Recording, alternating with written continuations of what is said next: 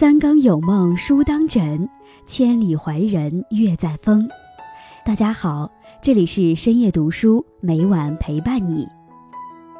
南怀瑾先生在《论语别裁》中讲：上等人有本事没脾气，中等人有本事有脾气，下等人没本事有脾气。有人则更细致地从脾气上把人划分四等，依次排为：一等人有本事没脾气。二等人有本事有脾气，三等人没本事没脾气，四等人没本事有脾气。上等人有本事没脾气这句话，并不是说没脾气的人本事就大，而是很多本事大的人逐渐学会了克制自己的情绪。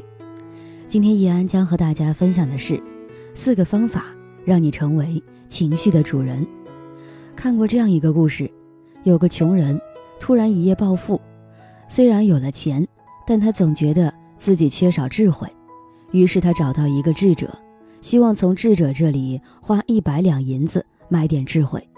智者告诉他说：“以后无论遇到任何事，你先向前走七步，再向后走七步。”回到家已经是深夜，推开门，他突然看到妻子和另一个人躺在床上。这个人怒火中烧，冲到院子里，拿起一把刀。就要进屋砍人，这时他突然想起智者的话，便向前走了七步，往后又走了七步。走完，他就冷静了下来。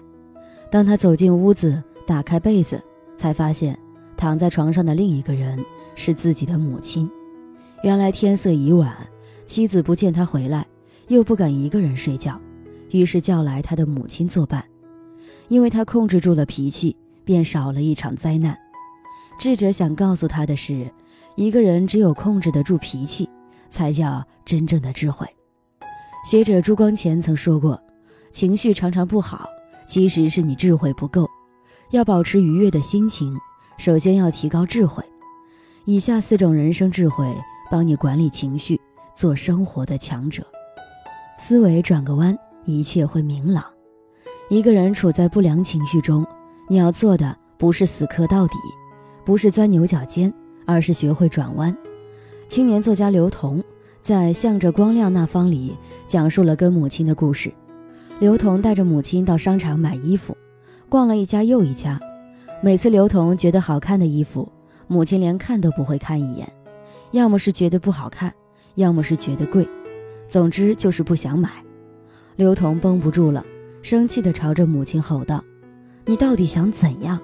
今天的目的就是买衣服，你看都不看，试都不试，就一口否决。早知如此，我干嘛要浪费时间陪你上街买衣服呢？最后，刘同跟母亲在商场里大吵一架，各自生着气回到了家。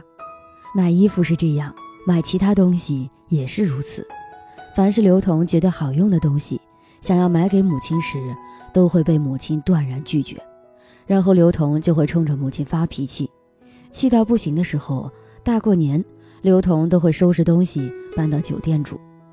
后来，刘同觉得这样吵下去不是办法，也知道母亲不接受他买东西是不想花钱，于是他转变思维，在买东西给母亲时，都会骗她说公司发了优惠券，他是用优惠券买的，根本不花钱。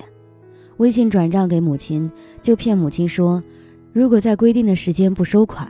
就要被扣百分之十的手续费，母亲听完立马就收了钱。当他想到这个办法以后，无论是给母亲买东西还是转钱，母亲再没拒绝过，他也再对母亲没有发过脾气。心态转个弯，好坏会互换；思维转个弯，一切会明朗。碰到走不通的路，遇见解不开的情，与其情绪失控，不如学会转弯。祸兮福所依。福兮祸所伏，《道德经》里讲：“祸兮福所依，福兮祸所伏。”福与祸总是相依相伴，得与失也是如此。有记者去采访马拉松长跑冠军菲利斯，谁是他人生中最想感谢的人？让人出乎意料的是，菲利斯最想感谢的不是家人，也不是教练，而是当年偷走他自行车的小偷。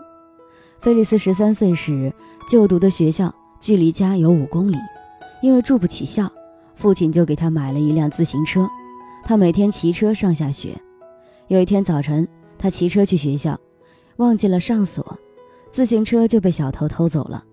家里再也没有钱给他买辆新的，他只能早起跑步去上学，每天来回要跑十公里。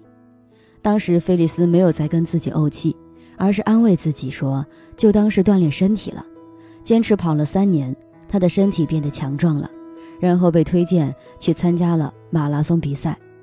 在很多马拉松比赛中，他都成绩斐然，最后成为全欧马拉松冠军。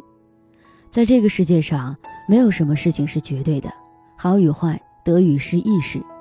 曾国藩曾写过一副对联：“天下无易境，天下无难境，终身有乐处，终身有忧处。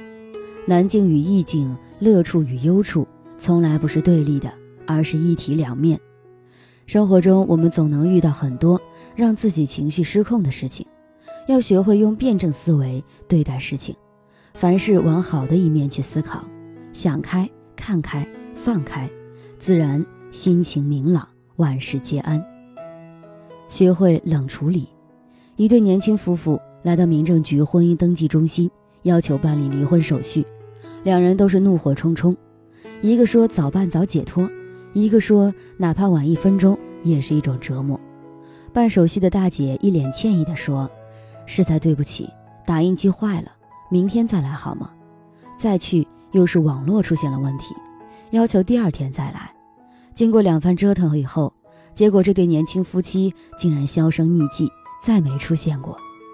办理手续的大姐说：“其实这就是一种善意的谎言，一种缓兵之计，目的是让双方冷静下来，理性思考之后再做决定。”这个大姐叫熊玲，是武汉民政局的一位工作人员。